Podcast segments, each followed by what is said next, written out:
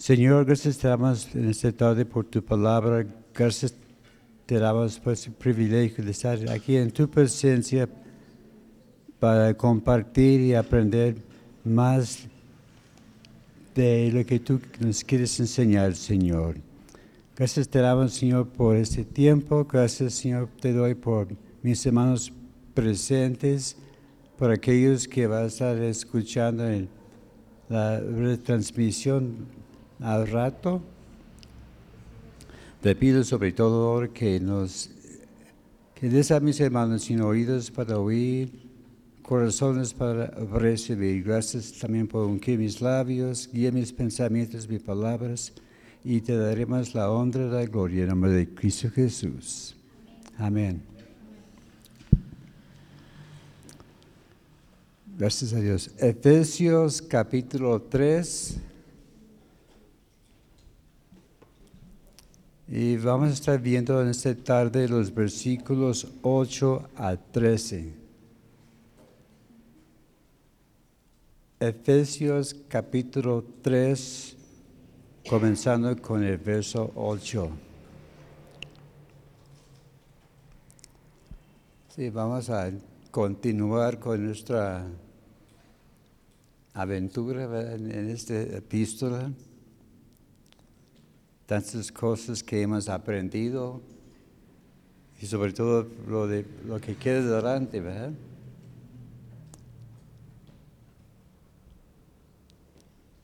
Dice en el versículo 8, a mí que soy menos que el más pequeño de todos los santos, me fue dada esta gracia de anunciar entre los gentiles el Evangelio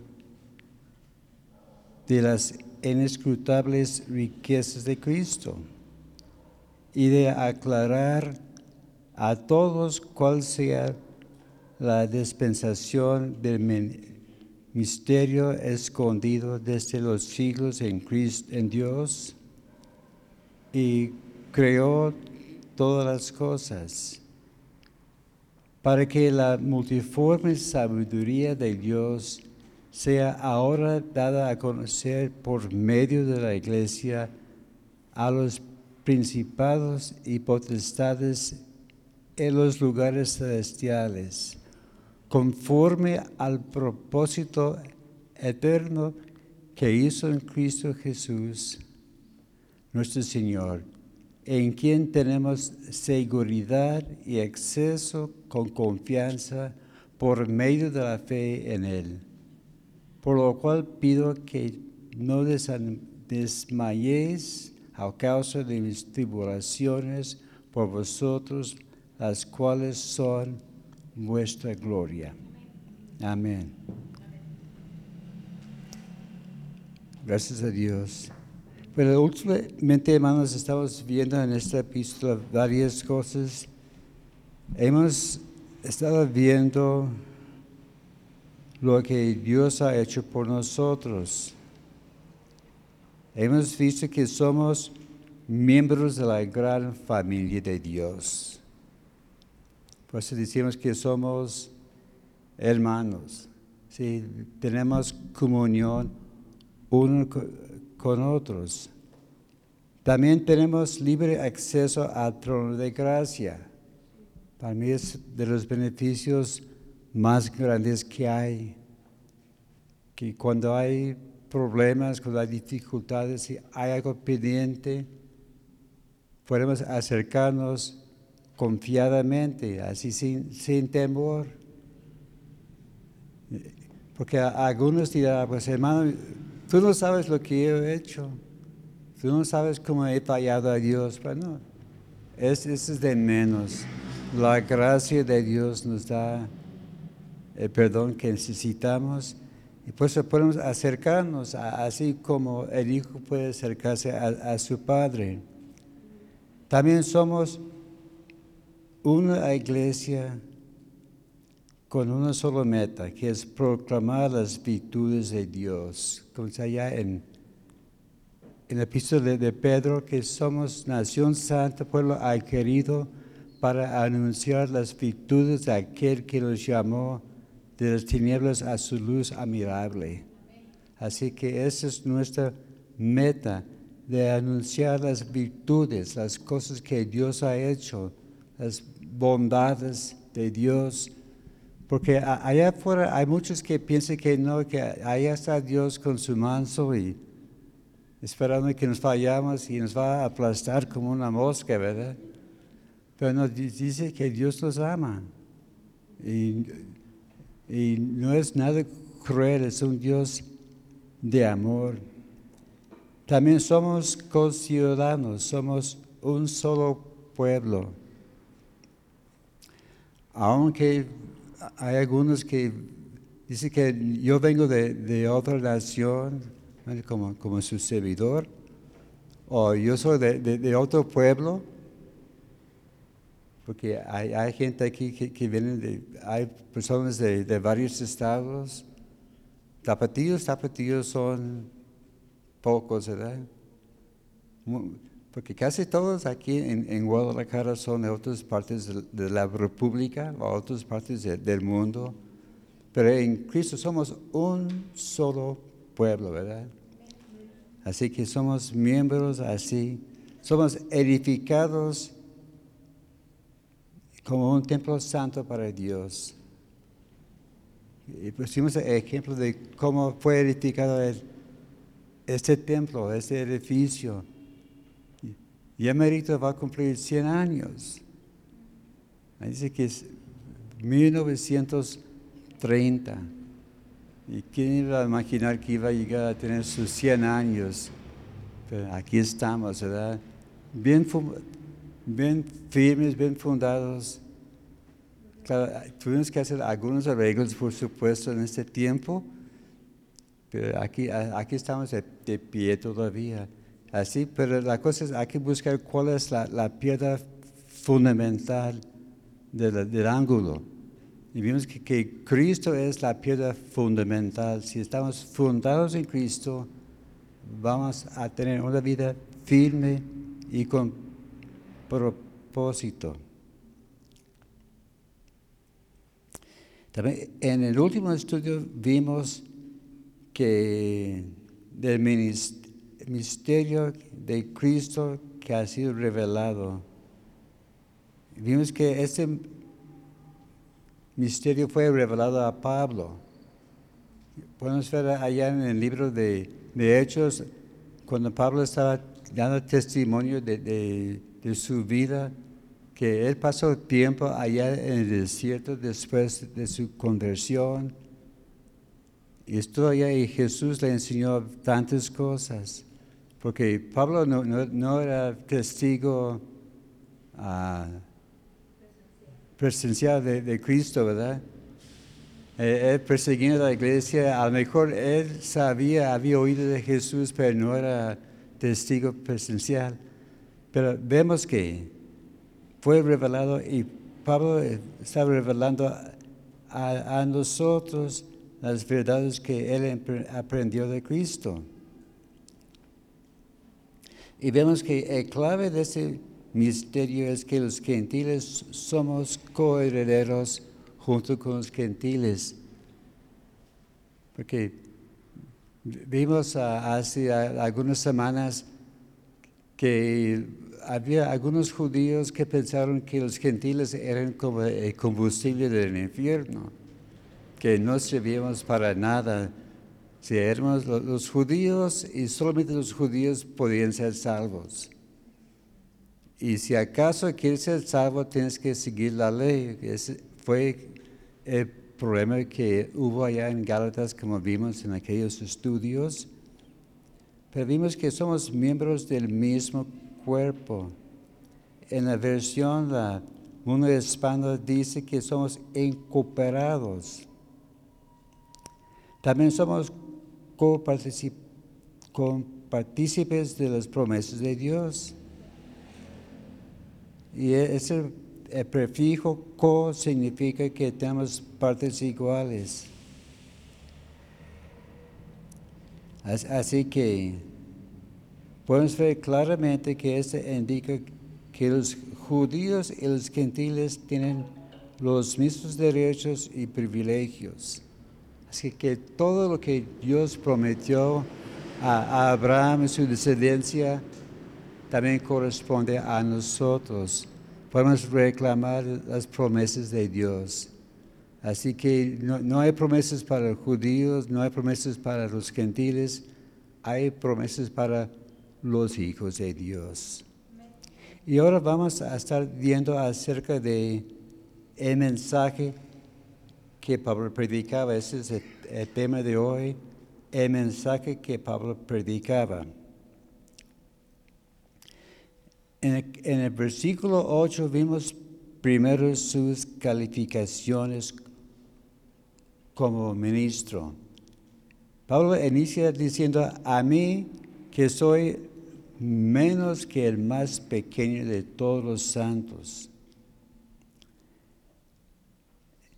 Vemos que en la nueva versión internacional dice que yo soy el más insignificante de todos los creyentes. En la versión Las Santas Escrituras dice el más pequeño de todos los santos. En la Biblia la palabra de Dios para todos dice, soy el menos importante del pueblo de Dios. Y uno puede estar pensando, bueno, lo que Pablo, está, Pablo estaba diciendo es que no, yo soy un, don nadie. Bueno, Pablo no estaba menospreciando a sí mismo. Sí, claro, Pablo estaba mostrando su lado de, humildad. Porque hay, gente que dice, ay, yo soy su pobre servidor. Y hay unos que, que muestran este, uh, humildad y a veces es una humildad falsa, ¿verdad?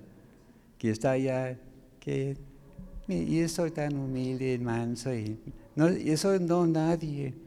Pues no, ese no fue el caso de Pablo. Vemos que en Pablo él fue de las mejores personas más preparadas en su época.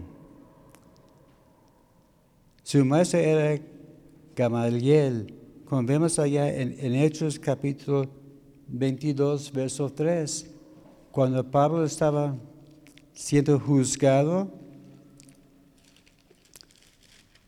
y tuvo tiempo de, de testificar de su trasfondo,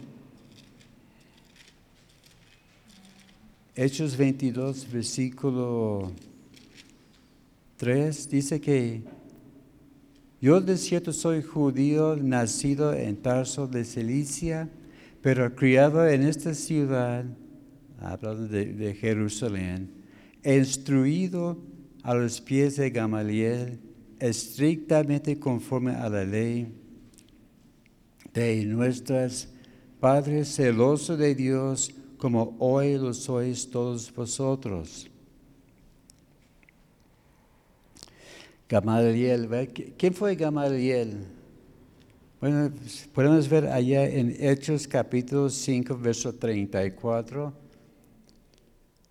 cuando de nuevo los discípulos estaban enfrente de los fariseos para, para predicar la resurrección de Cristo y los fariseos, los saduceos les querían matar. Y estaban ya ellos furiosos, bien enojados. Y Gamaliel se levantó y dijo, ¿sabes qué? Sácalos y vamos a hablar en privado. Entonces sacaron los, discípulos y Gamaliel se levantó y dijo, ¿sabes qué? Hay que tener cuidado con ellos. Y puso un par de ejemplos de gente que se ha levantado y llevado sus seguidores, murieron y su movimiento se terminaban. Y digo, mira, ¿sabes qué? Hay que esperar tantito, porque si esto que hacen esos discípulos es de Dios, vamos a estar peleando en contra de Dios. Así que tranquilos, déjenlos en paz. Está bien. Entonces, trajeron otra vez los discípulos, los golpearon. ¿sabes qué? Ya no prediquen más. Pero ellos seguían predicando. Así que Gamaliel fue sabio dio, ese, consejo de dejar en paz a, los discípulos. Este mismo Ga- Gamaliel fue que enseñaba a Pablo. Así que Pablo tuvo el mejor maestro de todos. Vemos que también Pablo fue un gran maestro de la ley de Moisés. Y podemos ver eh, eh, en sus escrituras que él citaba mucho la ley eh, de, de- de, ah, Moisés, el, Nuevo- el, Antiguo Testamento. Vemos que allá en Romanos, tantas veces que él estaba citando, dice las escrituras, as, as, as, y citaba mucho también en sus, ah, en sus epístolas. Vemos que él fue como una concordancia de, de dos pies. Él decía, dice la Biblia, y él, él citaba lo que decía la Biblia, ¿verdad? Hemos tenido aquí a algunos pastores y obreros que eran ah, igual. Había un hermano que estaba aquí cuando yo llegué, y no, él sabía la Biblia de derecha por atrás. Como yo estaba diciendo, ay, ay, ¿dónde está tal versículo? Él me decía, está en tal parte. Ah, ah gracias, hermano, eh, hermano, Rafa, Rafael ah, Rojas. No, él, él- a veces también hasta el pastor decía, oye, ¿dónde está hermano, hermano Rafa? Respondía. Él conocía bien, bien, bien la- la, la palabra de Dios y así fue también Pablo. Y hay que recordar también de el trasfondo y el testimonio de, Pablo. Como dice allá en, en 1 de Corintios 15, verso 9, dice que él nació fuera de tiempo. Dice que yo no soy digno de ser llamado apóstol de Cristo porque yo perseguí la iglesia. Pero por la gracia de Dios soy lo que soy.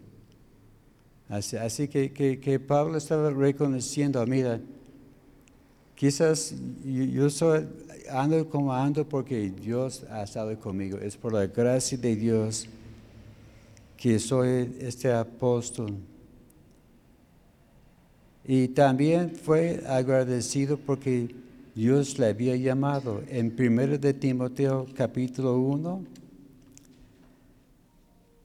versos 12 a 14.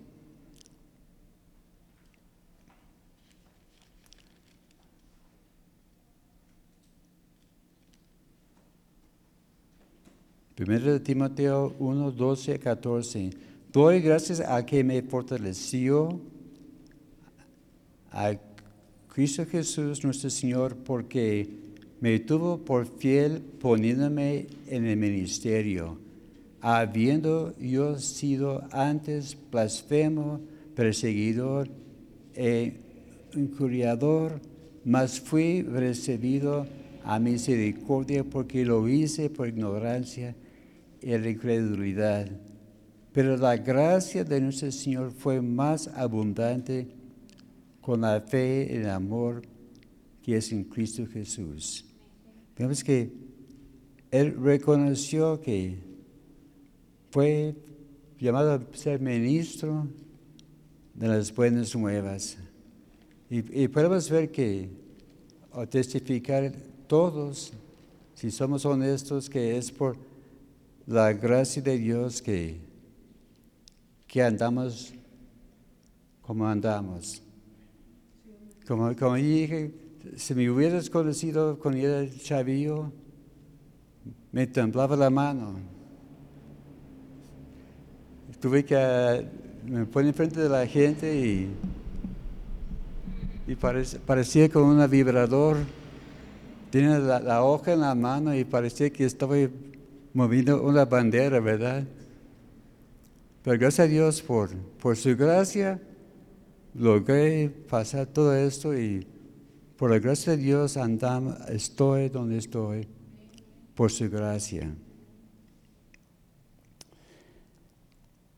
Hay, hay que pensar, dice que yo fui llamado a ser ministro.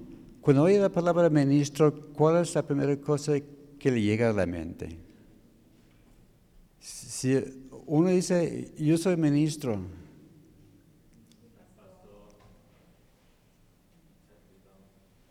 servidor. Sí, porque a veces la, gente ve, estoy llenando formatos y dice, a ver, su, su ocupación, a qué se dedique, se dedique, soy ministro de culto. A ver, bueno, pastorán, ya, ya, comprendo. Pero la, la, cosa es, algunos tienen un concepto equivocado de que es un ministro. Algunos piensan que no, es que está allá en medio del frente y que bien trajeado y si le acerca, pues, le tiene que besar la mano y o, mostrar mucho respeto. Sea, hay que mostrar respeto. Pero muchos piensan que no, está muy encima de los demás. Inclusive a, veces bromeaba con la gente antes y con la gente donde tenía yo más confianza, le saludaba y, me sacaba la mano. Y, había un hermano que se uh, lo tomó de mal y dijo, ay, el hermano Esteban quiere que le besa la mano. Entonces ya, ya lo dejé de hacer con él. Era de, de, pura broma. Así que así soy yo, de, bromista. Pero si se ve en el texto original, en el griego, la palabra ministro aquí es diáconos. Es lo que es un ministro, diáconos. ¿Qué quiere decir diáconos? Quiere decir siervo. Podemos ver allá en Hechos capítulo 6, dice cuando llegó esta necesidad en la iglesia de servir las mesas, los discípulos dijeron, ¿sabes qué? Nosotros no tenemos tiempo de servir mesas. Lo podemos hacer, pero nos quita tiempo para orar y buscar a Dios. Entonces hay que buscar a siete hombres capacitados para que se encarga de esa tarea. Así que el ministro Primero eran capacitados para enseñar. Ese, fue los primeros requisitos, que sean aptos para enseñar a la gente, los que tienen conocimiento de la palabra de Dios. Pero su primer trabajo era servir las mesas. Porque algunos tienen esa idea que el ministro es el mero mero. Como hay iglesias que, por lo menos donde yo fui criado en la iglesia metodista, en esa iglesia donde yo, fui criado, los pastores entraban con, con sus, uh, como tipo de toga, ¿verdad? Ministraba y se, se veía de lejos, ¿no? ahí, está el, el, reverendo, el, pastor, no, no decimos pastor, dice el reverendo, reverendo fulano de tal. Pero vemos que, que, hace un diácono, hace mandados, es un asistente, es un mesero. Es uno que hace cosas serviciales. Sí, por eso cuando llega esos convivios, se ve luego, luego quiénes son los verdaderos siervos, los que están ya buscando a ver, ¿qué hace falta? A ver, ¿qué hace falta en este mes? A ver, ¿qué falta sillas por acá? A la hora del hermano, y así son los verdaderos ministros de Dios. Y vemos que hay que tener un balance, porque algunos piensan, tienen la idea, sí, yo soy ministro, yo soy un don nadie. Y otros dicen, ¿sabes qué? es yo soy el ministro y no quiero ensuciar mis manos. Y tampoco quiero que me ensucie, tampoco quiero que me ensucie, ¿verdad? mire, me costó mucho llevar este saco a, la tintorería, así que, que no, no se me acerque, ¿verdad? Pero es diferente. Como en el caso de su servidor, yo llegué aquí Tenía 21 años y como 10 días, apenas había cumplido 21 años cuando llegué aquí al centro de fe. Y yo vengo aquí para, hacer grandes cosas. Y había otros hermanos jóvenes entrenamiento, pastores que ya tenían tiempo aquí.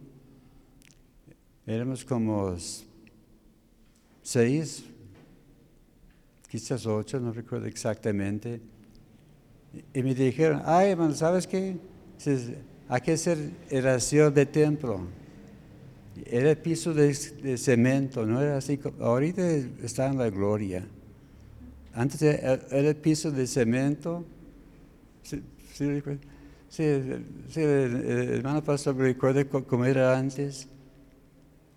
Y cada quien ha- hacía su parte.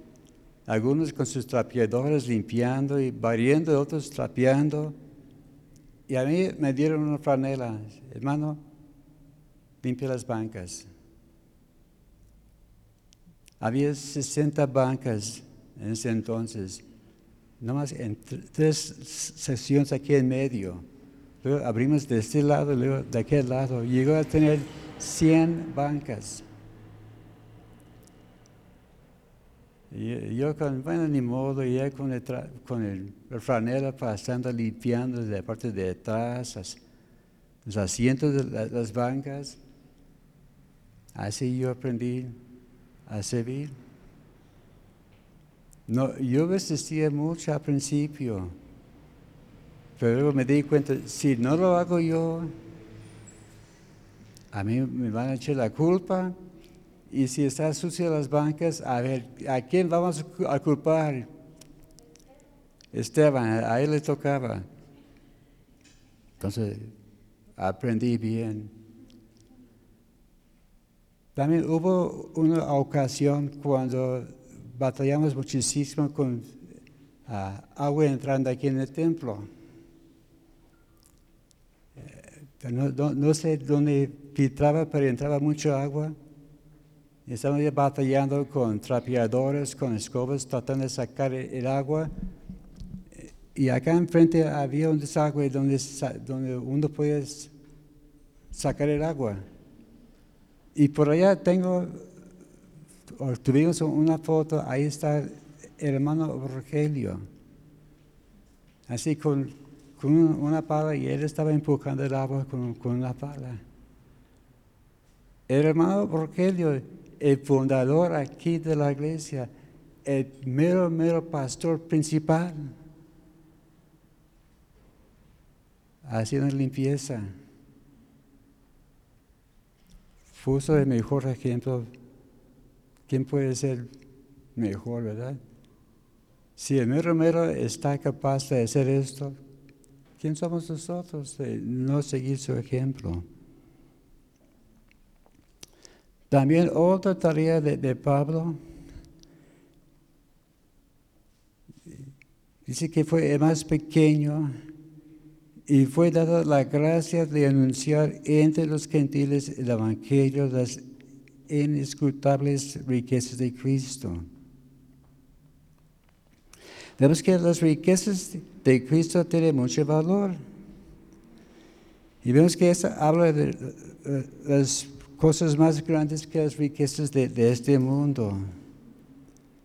Vemos que allá en 1 de Timoteo 6, 17 dice que las riquezas materiales de este mundo son inciertas, pierden su valor.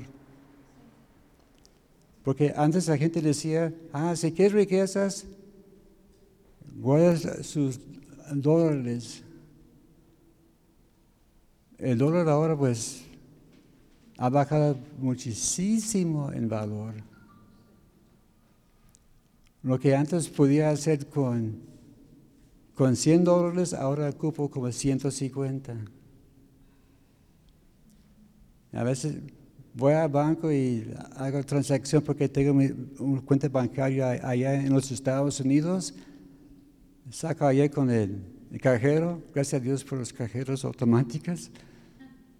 Me, me- me- dan ah, el recibo y voy a, a la casa y checo allá en línea y dice, hijo. Antes era como 250 dólares, ya son como 300. Dice, "Sí, dice, cada, cada semana me cuesta más. Ahora dice, invierte en oro y plata. Pues tan, va a llegar el día que oro y plata tampoco va a tener su valor. Así que, como dice allá en, en Santiago capítulo 5, verso 2, que las riquezas son podridas. Así que esas cosas no tienen un valor verdadero. Pero vemos que cuáles son las riquezas verdaderas. Allá en Romanos capítulo 2, verso 4. Vamos a ver el contraste. Las riquezas que sí tienen valor. Dice, o menospreciáis las riquezas de su benignidad, paciencia y longanimidad, ignorando que su dignidad te guía a arrebatamiento.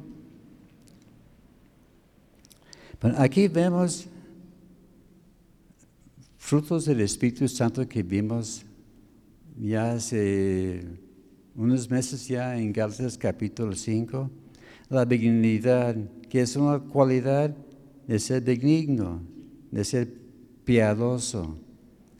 En la Biblia de las Américas dice la bondad de Dios. En la Biblia la palabra de Dios hispanoamericano dice inacotable bondad. Habla también de la paciencia. La paciencia es la capacidad de parecer o soportar algo sin alterarse. Habla de la facultad de saber esperar cuando algo se desea mucho. En la Biblia de las Américas habla de tolerancia. Así que es algo que deseamos, entre más lo deseamos, más vale la pena esperar. Pues, yo tuve que esperar tantito cuando era joven. Quería casarme joven a los 22, 23 años, es que no quería ser ruco, pero gracias a Dios, Dios en su tiempo trajo a mi esposa. Yo no sabía luego, que iba a ser mi esposa, pero luego, yo sentí algo hacia ella. Y tomé tiempo.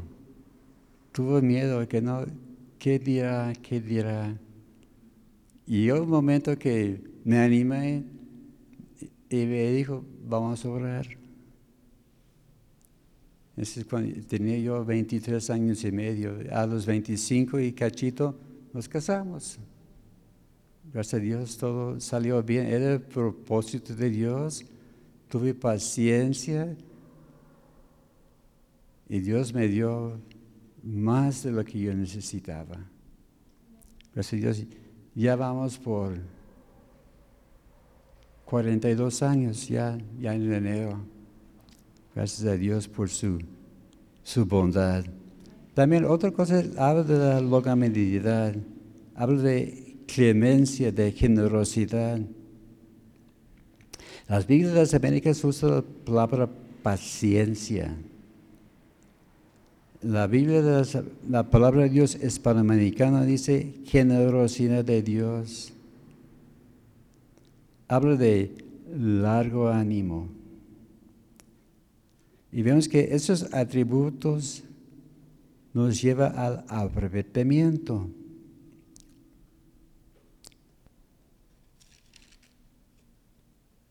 También volviendo otra vez a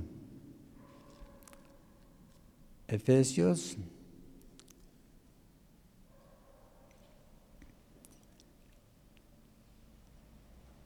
habla de, de la sabiduría y ciencia de Dios. Allá en Romanos 11, 33, habla de, esa habla de la importancia de la sabiduría en, nuestra vida. Romanos 11, 33 oh profundidad de las riquezas de la sabiduría y de la ciencia de Dios, cuál insonables son sus juicios, inscrutables sus caminos. Vemos que la sabiduría y la ciencia de Dios es algo que necesitamos todos los días. por esto me hace interesante que en el libro de Proverbios hay 31 capítulos en este libro. Un proverbio del día, ¿verdad?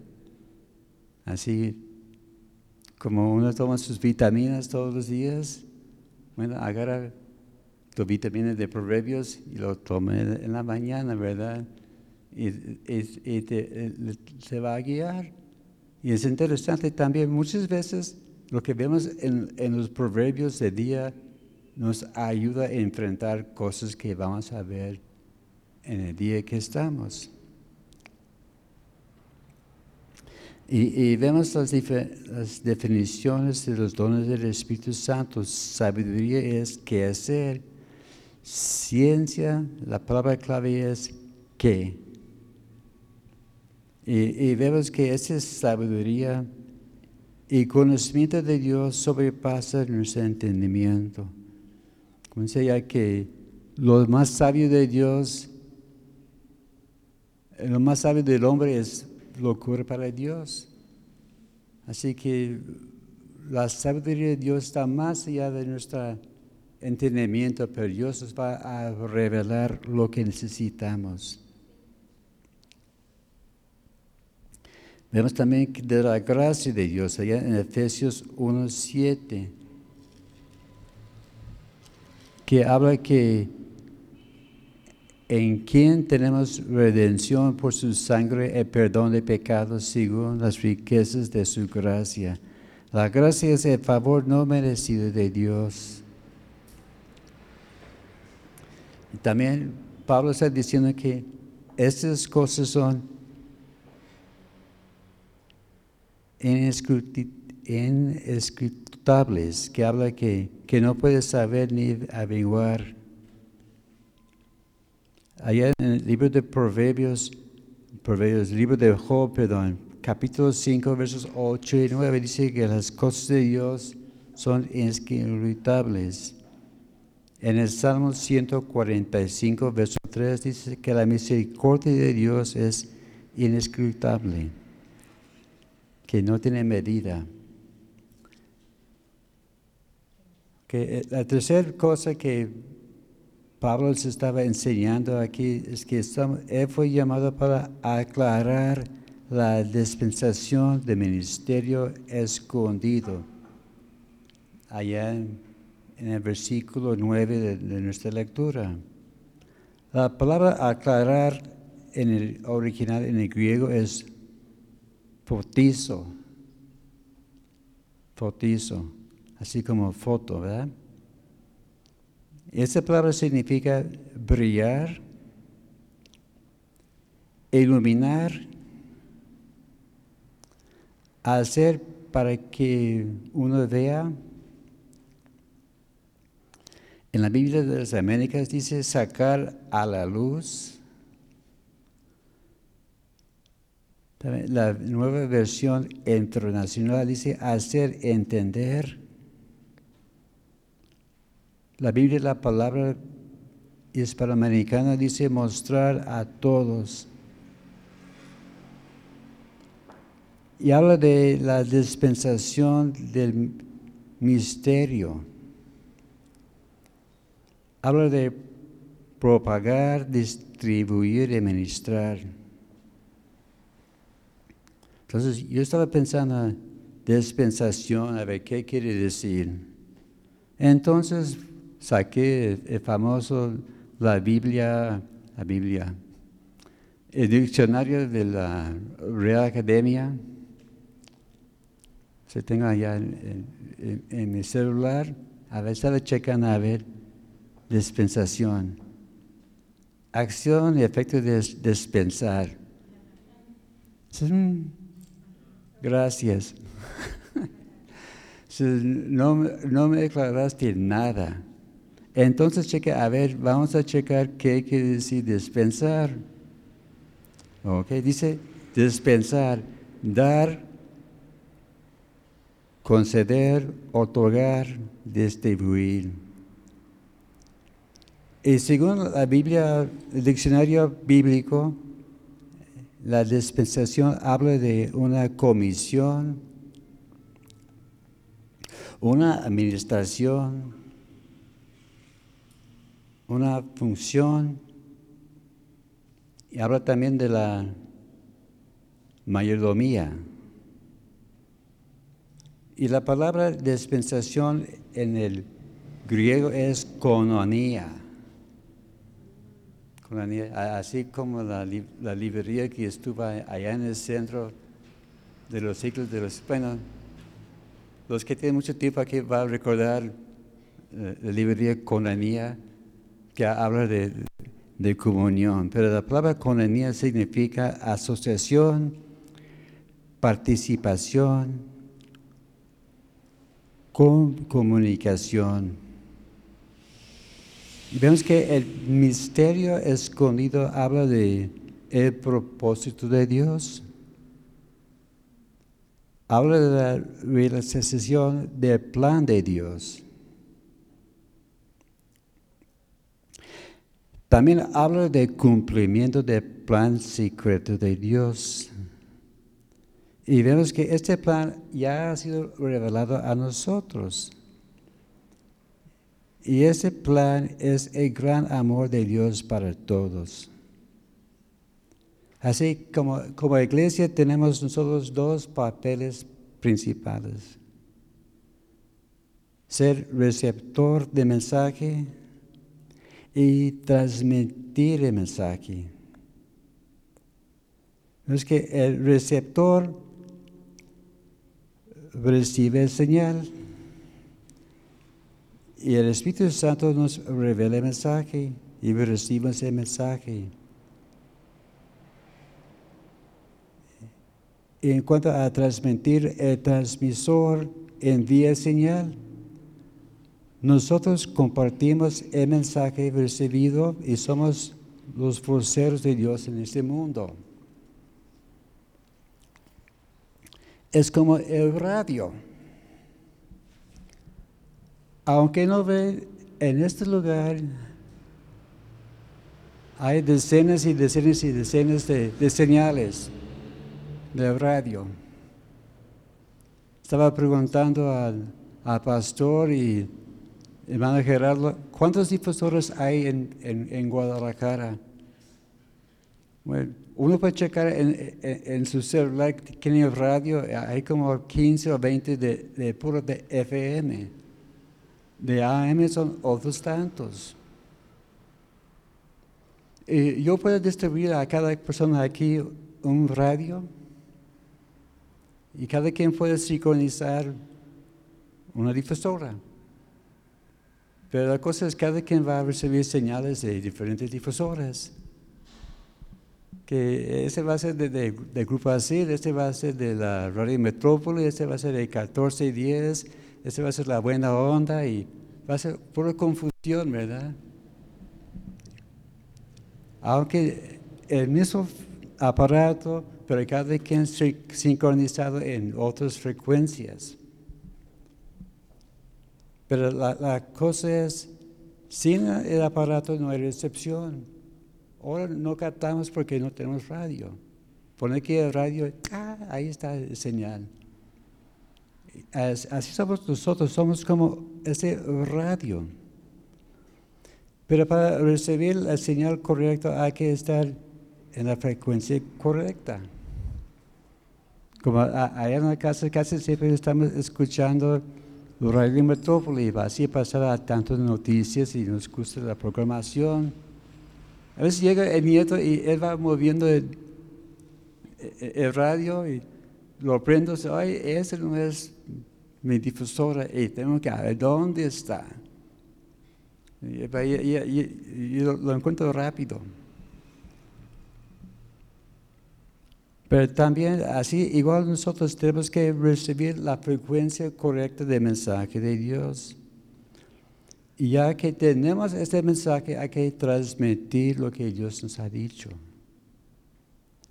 Así que como, como el señal de radio llega aquí y, y llega lo que queremos, ¿verdad? Aquí también nosotros como este radio hay que transmitir el mensaje que Dios nos ha dado. También Pablo estaba diciendo, aparte de ser transmitores de la palabra de Dios, tenemos la multiforme sabiduría de Dios. Que la multiforme habla de muchas facetas. En el griego la palabra es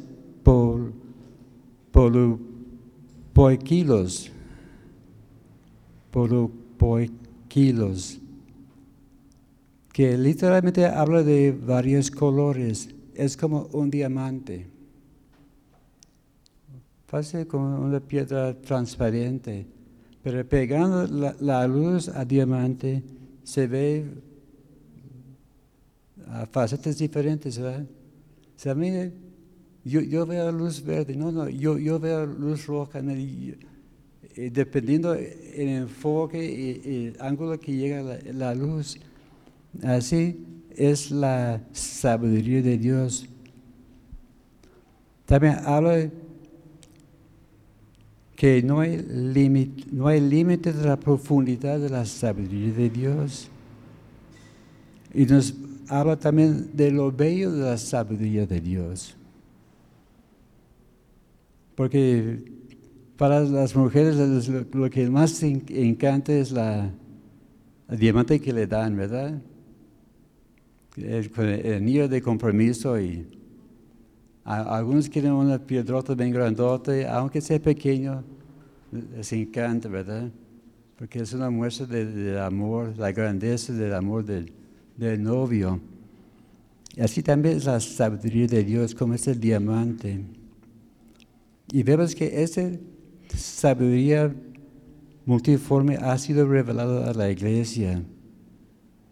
Y el propósito es para que la iglesia divulgue el mensaje. También nuestro papel principal es hacer notorio o manifestar la sabiduría de Dios. También Pablo en el versículo 10 estaba hablando de los principados y potestades que habla de los ángeles, en los lugares celestiales que habla del cielo. Y vemos que los ángeles vigilan sobre la palabra. Es que los, los ángeles estaban viendo que se cumple eh, la palabra de Dios y los propósitos de Dios. Y nosotros somos responsables de anunciar este mensaje.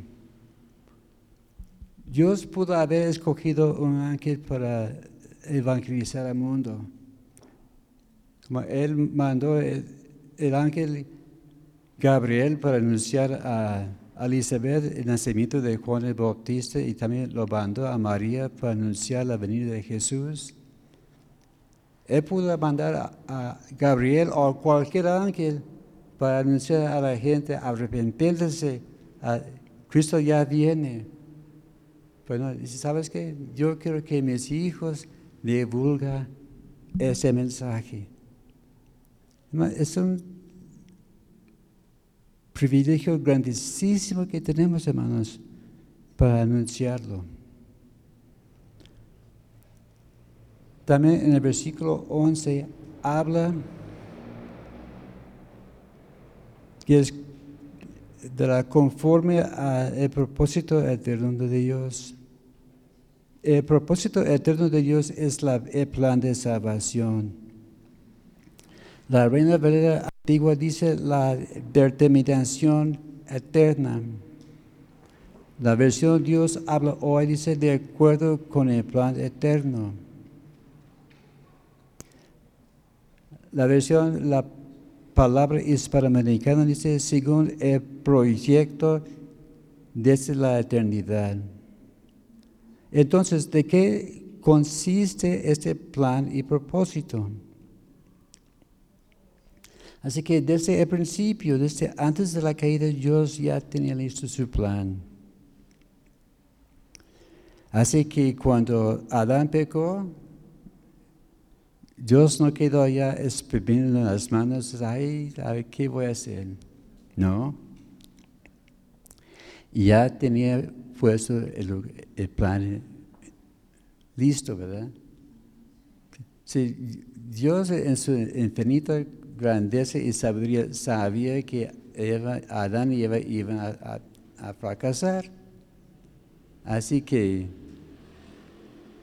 cuando dijo Adán, ay Señor, si comí de fruto, y Dios no dijo, ah, no me digas, no, Dios sabía, saber, Adán, ¿dónde estás? Y no es porque Dios no sabía, Él quería que Adán reconociera su error. Así que el propósito de Dios estaba ya en, lugar. Y el plan es que todos sean alcanzados. Es como de tal manera amó Dios al mundo que ha dado su Hijo unigénito. Así que Dios ya tenía todo listo. Como hay un canto que dice, todo aquel que quiere, puede. Todo aquel que quiere puede ser parte de la familia de Dios. Así que la cosa es que toda persona tenga la oportunidad de escuchar el mensaje. Así que la gran pregunta es, ¿cuántos quieren que Jesús venga? Estamos esperando, ¿verdad?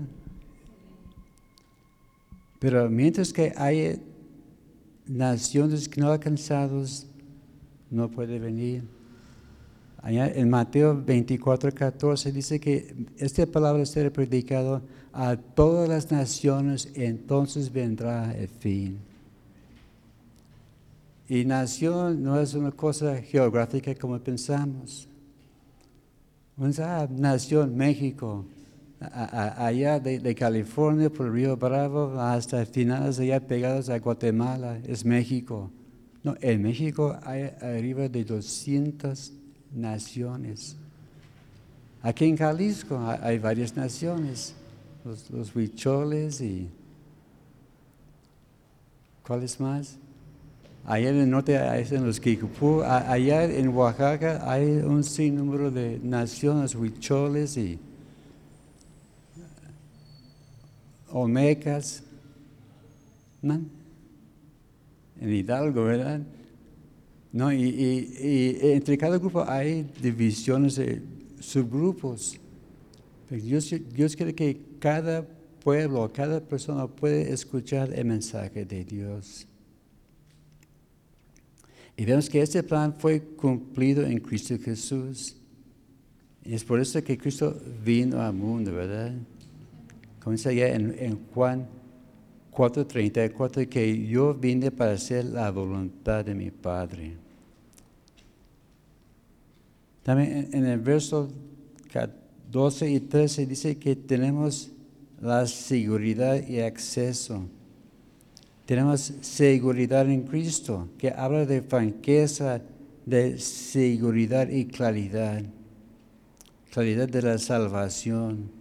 Que podemos acercarnos al trono de gracia. Algunas versiones en lugar de seguridad, habla de libertad.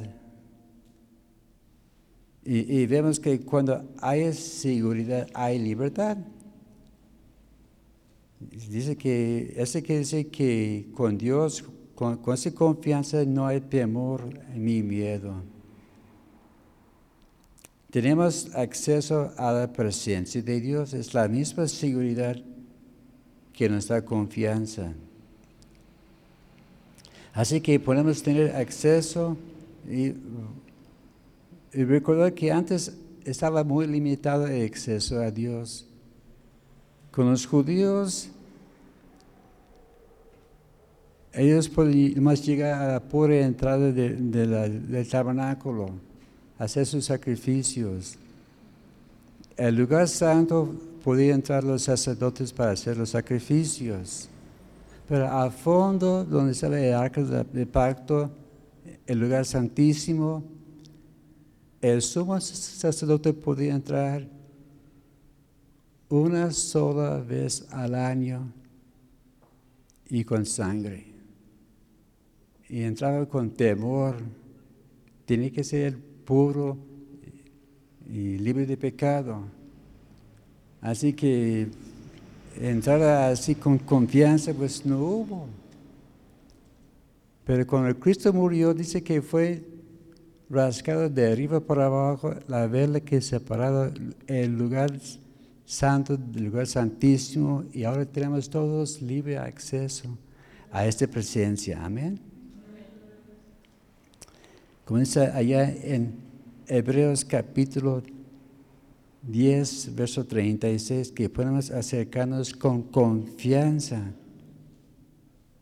porque grande es el galardón que Dios tiene para con nosotros.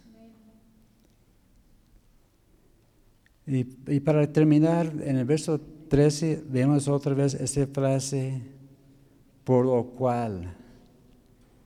Aquí estamos viendo que estamos ya concluyendo este punto.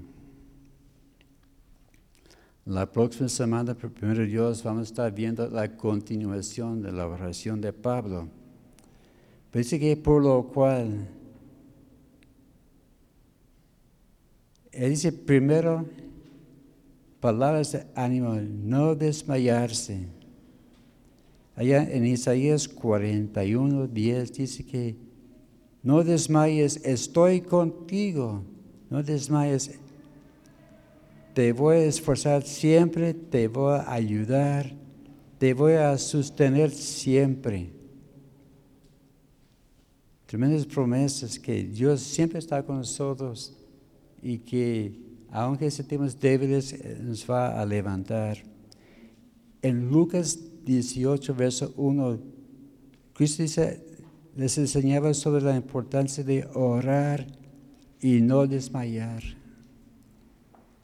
A veces nos desmayamos porque nos hemos faltado la oración. Pues hay que estar constantes, así, insistiendo, entrando en la presencia de Dios para agarrar las fuerzas que necesitamos. Pablo estaba, también estaba diciendo, recuerda de mis sufrimientos. Porque algunos quizás estaban desmayados oyendo de que Pablo estaba preso, que Pablo estaba sufriendo. Pero Pablo dijo, no te preocupes, Dios está conmigo. Allá en Hebreos capítulo 13, verso 3 dice, recuerda a los presos. Hay que recordar que hay mucha gente en el mundo encarcelados por el Evangelio. Si por allá tenemos una mapa de los países más perseguidos y no puedo decir si es honor aquí, pero México está en esta lista de los, los 50, ¿verdad? Quizás a la mera cola de la, lista, pero también hay sufrimiento en México para los que predican la palabra de Dios. Hay que recordar a aquellos hermanos. Hazte cuenta que estás allá con ellos. El Señor ayuda, fortalece mi hermano. Y sobre todo en los, países islámicos, donde está peor la situación. Y también hay que, cuando a nosotros, nos toca sufrir, vamos a querer que la gente ore por nosotros, ¿verdad? Ahora decimos, ah, pues no, todo tranquilo, yo, yo no tengo ninguna preocupación. Pero cuando llegue el momento de calor, y va a quedar, hermano, que alguien que ore por mí, bueno, ore por tu hermano, y cuando llegue el momento, aquel hermano va a estar orando por ti, ¿verdad? Así que va por, ambos lados. Y vemos que el sufrimiento de Pablo fue para el beneficio de ellos. Ellos recibían muchos beneficios. Y vemos que el sufrimiento trae gloria. Y la gran pregunta, ¿Estás dispuesto a pagar el precio? Ahora decimos, eh, yo sí, ¿verdad? Pero ah, hay que pensar, puede ser que va a llegar el momento que ese va a ser nuestro mayor tesoro. Como vimos en los, en los reportajes que nos compartimos los días de domingos de misiones, hay lugares como allá en China que esa Biblia se va a compartir entre cientos de personas, cada quien tiene una página. No sé, mira, yo tengo una Biblia aquí que tiene arriba de, de mil páginas. Inclusive tengo diccionario, concordancia, tengo todo. Pero puede llegar el día que sabes qué es todo que tienen. O sabes qué, mira, aquí está mi Biblia. Pues puede ser que la va a bloquear. No sabemos. Pero hay que estar ya preparados. ¿Verdad? Y como dijo Pablo, todo esto es para la gloria de Cristo, que Cristo sea glorificado en nuestras vidas. Amén. Señor, gracias te damos, Señor, por tu palabra, por esas lecciones. Gracias te damos, Señor, por el mensaje que, que tú dices a Pablo que también lo pasó a, nosotros. Y pedimos, Señor, que tú nos ayudes, que podamos ser, Señor, fieles portadores de tu palabra, Señor. Gracias, Señor, porque tú nos vas a, a dar las palabras y pedimos que nosotros podamos ser, Señor, esos transmisores fieles para proclamar con claridad tu palabra.